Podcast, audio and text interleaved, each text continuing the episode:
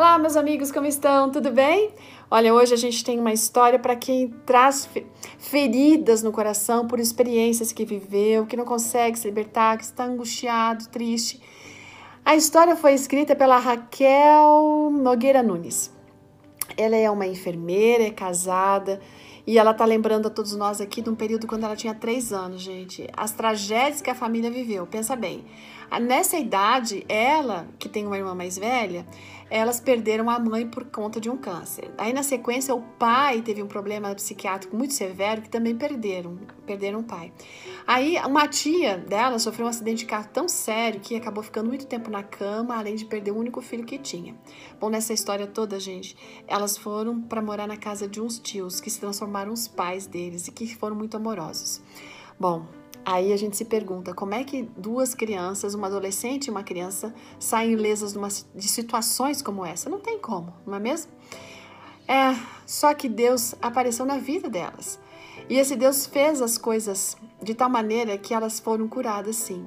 Todas essas feridas foram cicatrizadas o tempo passou, a irmã dela mais velha, adulta agora, acabou conhecendo um rapaz, namorando com ele, que hoje é o marido, e ele era adventista, ela foi para a igreja, conheceu Cristo Jesus e toda essa experiência com Deus fez tanto bem diferença para ela, que fez tudo para levar a Raquel, que é que escreveu a história de hoje, para Jesus também.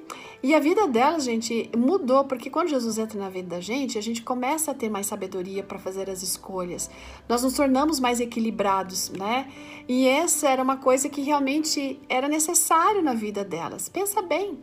Ela conta, Raquel, que de uma criança, ou melhor, de uma adolescente insegura, que tinha uma baixa autoestima, com muita, muito medo do mundo, Jesus fez com que todas essas debilidades, essas fragilidades, se transformassem em força. Uhum.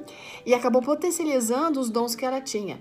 Olha, é, é, isso é incrível, porque Deus pega aquela coisa ruim que acontece na nossa vida e faz com que a gente tenha bênçãos que venham dessas coisas ruins. No caso da nossa amiga Raquel, é que essa convivência toda com é, pessoas em enfermidades tal, fez com que ela desenvolvesse o desejo para ser enfermeira. E ela ama trabalhar nessa área, orientar, cuidar das pessoas, certo? Gente, Deus reescreve a nossa história. Essa menina e a sua irmã tinham tudo para dar errado. Assim como foi na vida de José, né, que foi traído, rejeitado, podia ter dado tudo errado e no fim não deu porque Deus esteve presente, o mesmo aconteceu com a Raquel e sua irmã. E o mesmo é conosco.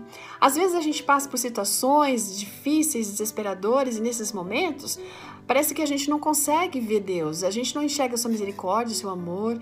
A dor, ela, ela, ela traz até uma certa revolta, amargura, a gente se questiona muito, não é mesmo?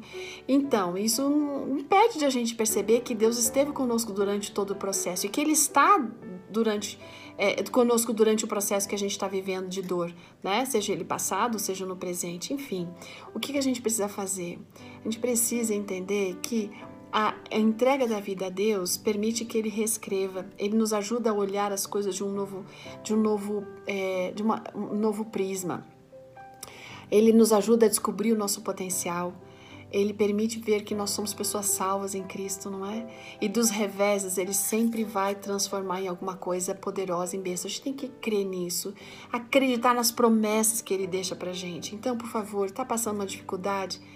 Vai crê na palavra do Senhor, entende?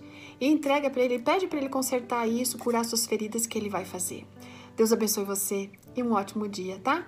Até amanhã. Tchau.